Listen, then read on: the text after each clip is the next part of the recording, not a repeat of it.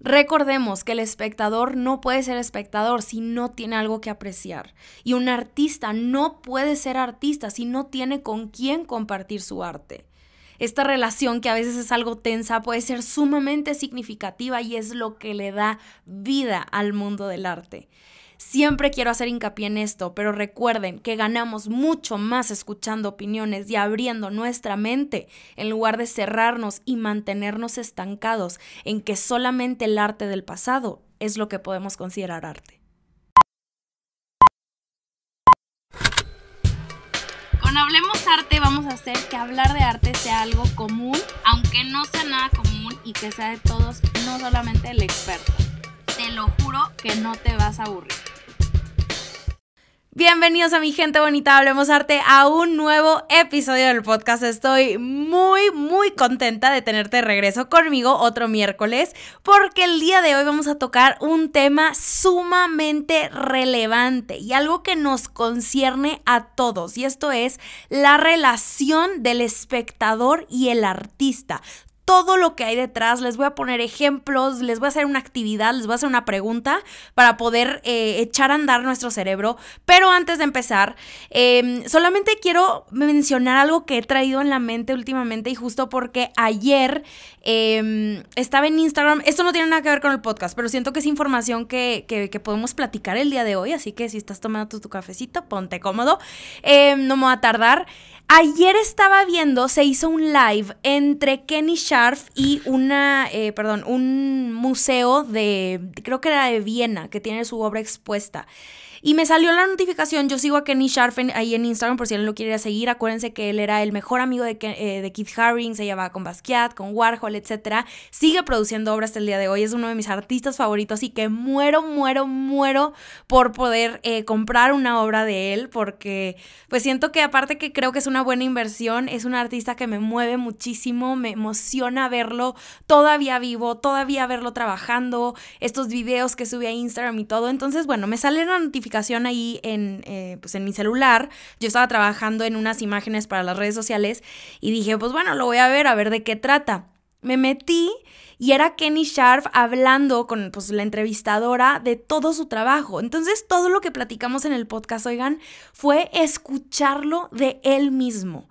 Fue una sensación que no les puedo explicar. Sentí súper, súper bonito de escuchar de primera mano el artista, de cómo fue su proceso creativo, cómo es que decide mudarse a Nueva York, que todo esto lo hablamos en el episodio eh, de hace algunas semanas, por si lo quieren ir a escuchar.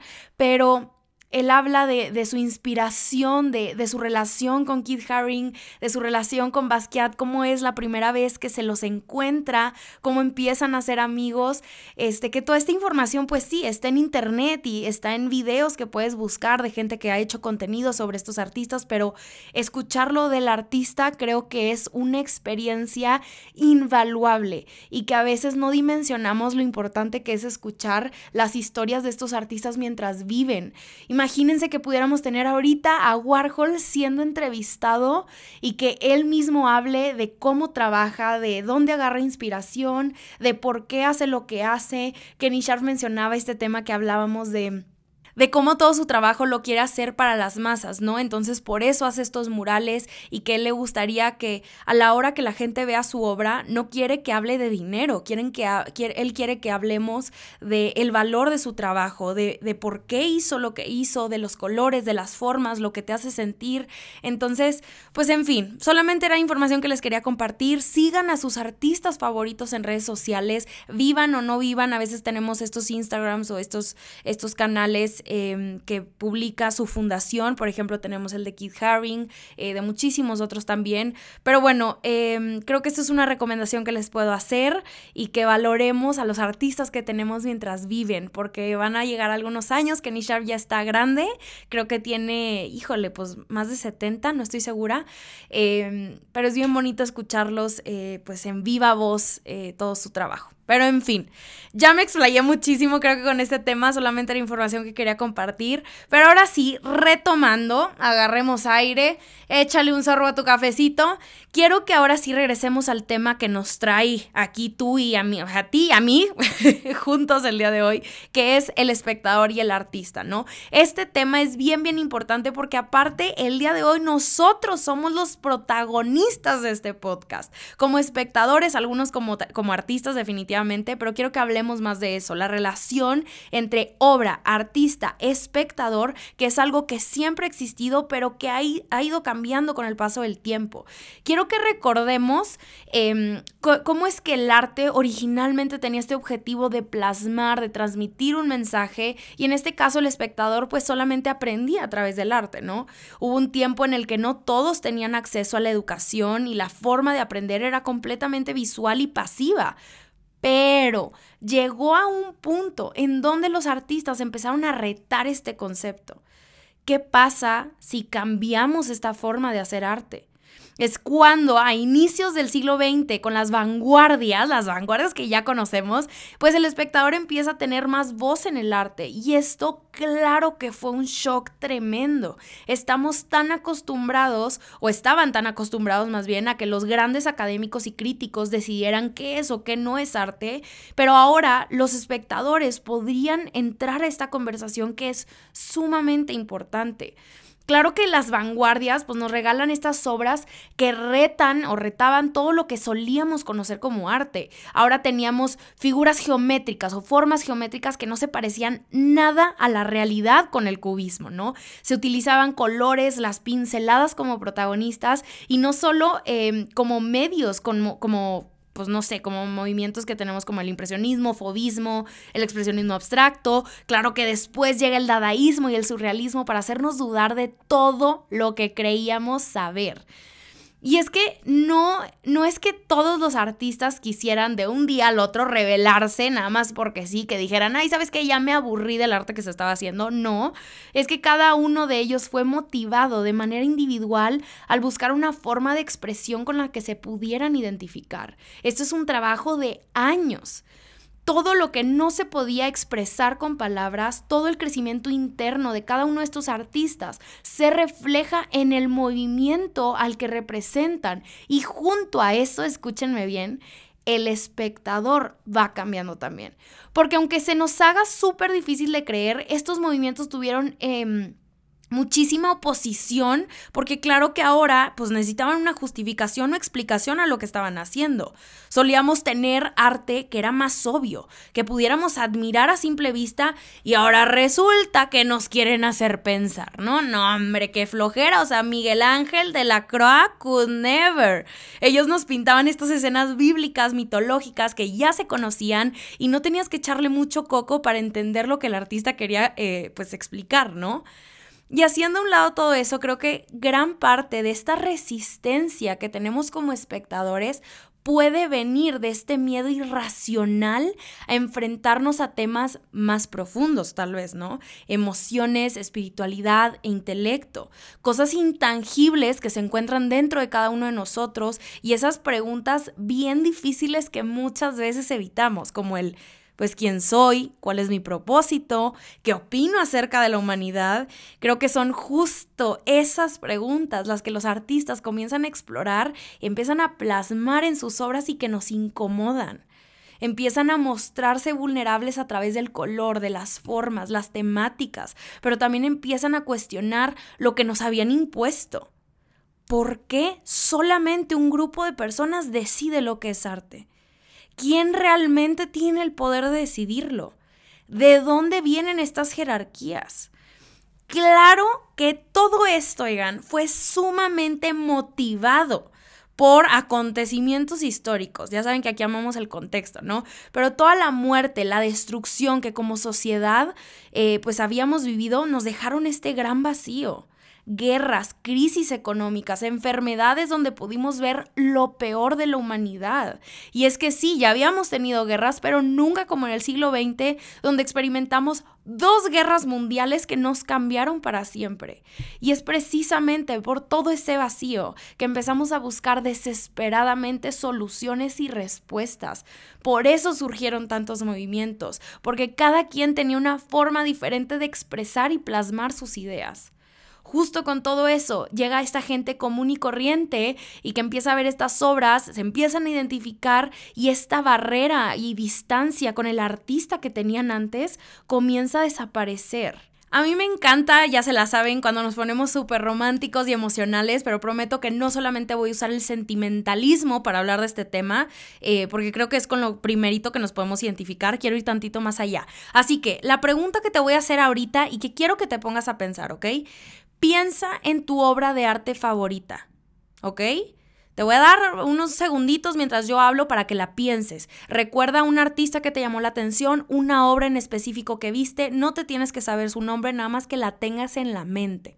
Una obra que te ha movido hasta las lágrimas, tal vez una obra que te hace reír, una obra que te gusta mucho por las formas, por los colores, solamente, ¿ok? Quiero que me digas las razones por las cuales amas esa obra, ¿ok? Piensa en al menos tres. ¿Qué es lo que te gusta de esa obra?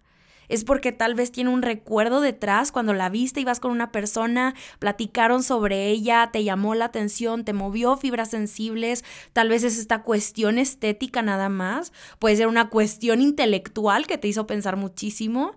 No le quiero jugar aquí a la Madame Sassou para atinarle tus motivos, pero estoy casi segura que tan pronto veas tu obra favorita te trae un sentimiento que ninguna obra te da, ninguna otra obra más bien. Em, creo que aunque te quieras ver muy intelectual y puedes justificar esta razón de que es tu obra favorita porque te basaste en alguna filosofía de quién sabe quién, no importa eso. La amas, ¿no?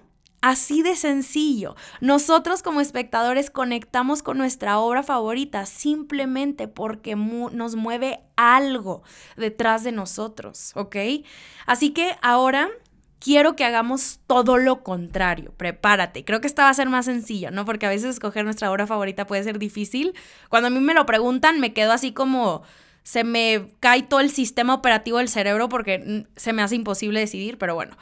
Quiero que pienses en una obra que odies, una obra que detestes, que la ves y digas, no, no es para mí, no me gusta, no me interesa, ni quiero saber nada, ¿ok? Listo quiero que me digas por qué la odias, que pienses por qué la odias. Ahorita sí voy a canalizar aquí a mi Walter Mercado Interno y preguntarte, ¿será acaso que la odias porque no la entiendes? ¿Piensas tal vez que no tiene una buena técnica? Tal vez es por el artista, que dices, el artista me cae gordo, entonces al ver esa obra me recuerda a él y lo detesto. O puede ser por el movimiento al que pertenece, que de plano ese movimiento no te mueve nada y te da hasta repulsión voltearlo a ver. Pero sea cual sea tu razón, esa obra reta algo dentro de ti. Lo más seguro es que esté retando más a tu mente que a tu corazón. Que a ver, aquí te les dije que no íbamos a hablar nada más de sentimientos, ya estamos llegando al punto que quiero llegar.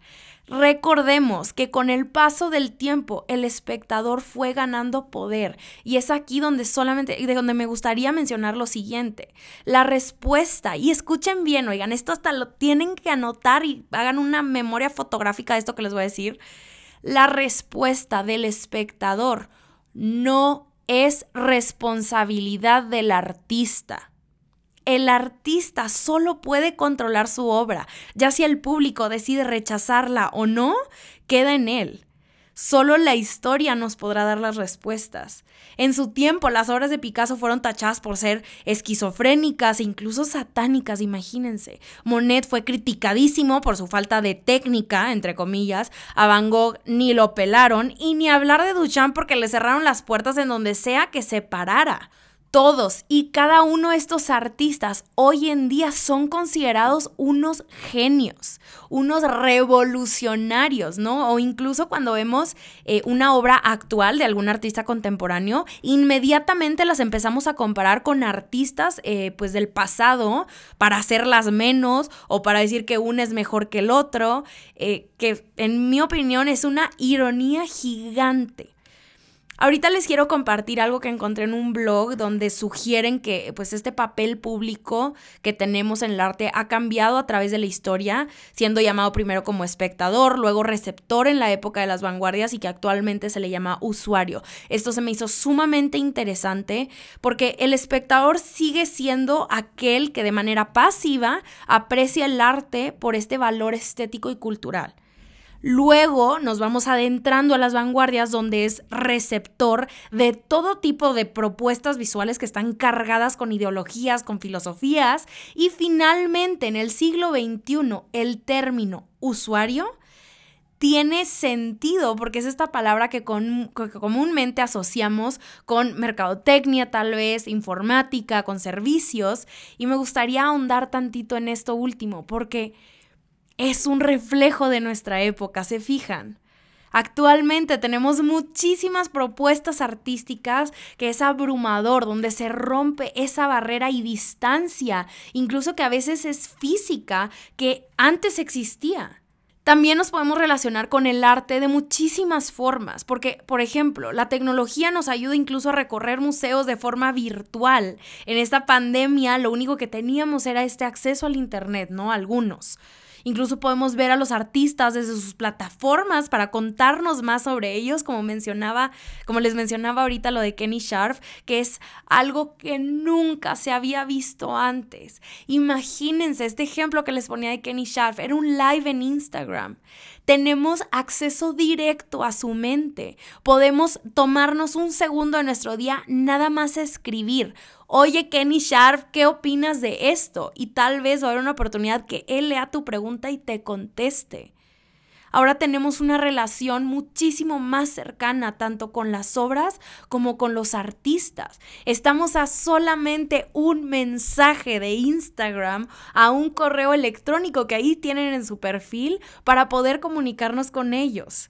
Incluso podemos convertirnos en los protagonistas de sus obras. Recordemos que en el episodio pasado donde hablábamos de Lozano Gemer, tiene obras que se activan con la participación del público. Algo que les puedo yo contar es cuando, eh, no me acuerdo si lo hablé aquí en Instagram, eh, digo aquí en el podcast, pero cuando hice el viaje a Nueva York, tuve la increíble fortuna eh, de estar justo cuando JR, este artista que me mueve el mundo entero, estaba haciendo una instalación de una de sus obras en donde te tomaban una fotografía en un tamaño gigante, era como no sé, de un metro por no sé cuántos. Estaba enorme la foto y después la pegaban en la pared. Entonces era una pared enorme ahí en Nueva York, llena de fotografías de la gente que fuera pasando y eso es una obra de arte. Esto es cada vez más y más común y es algo bellísimo porque te hace ser parte de algo, te hace ser parte de la historia. Creo que muchos no nos damos cuenta del poder que tenemos como espectadores. Y si sí, tal vez si sí nos damos cuenta, pues a veces nos, nos creemos como la Miranda Priestley del Diablo Viste la Moda, juzgando a diestra y siniestra obras que son solamente eso, obras obras que no hablan, que no se van a poner a llorar porque no nos gusten, pero nos encanta ese poder que tenemos, que sentimos, y lo voy a decir, que ahora es peor en esta época de redes sociales, ¿no? Esto lo he podido, al menos yo, poder experimentar de primera mano y pues ya hasta me lo sé. Tan pronto yo les toque el tema de alguna obra de arte conceptual, la gente se pone intensa y tantito peor porque lo hacemos detrás de una pantalla. Recordemos que el espectador no puede ser espectador si no tiene algo que apreciar. Y un artista no puede ser artista si no tiene con quién compartir su arte. Esta relación, que a veces es algo tensa, es sumamente significativa y es lo que básicamente le da vida al mundo del arte. Ya saben que siempre me gusta hacer hincapié en esto, pero es que ganamos mucho, muchísimo más escuchando opiniones y abriendo nuestras mentes en lugar de cerrarnos y mantenernos estancados en que solo el arte del pasado es arte. Eso es todo por el día de hoy, mi gente bonita, hablemos arte. Mi team secreto que se queda hasta el final del episodio, lo agradezco desde el fondo de mi corazón. Espero que les haya gustado esto que platicamos el día de hoy. Me encantaría escuchar más de sus opiniones, de esta relación que tenemos espectadores y artistas y cómo ni uno existe sin el otro.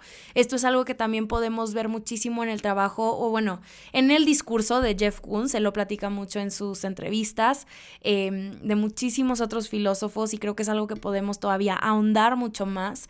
Este, muchísimas, muchísimas gracias por haber llegado hasta aquí. Les mando un abrazo gigante hasta donde quiera que estén y ya saben que como siempre, hablemos arte la próxima semana.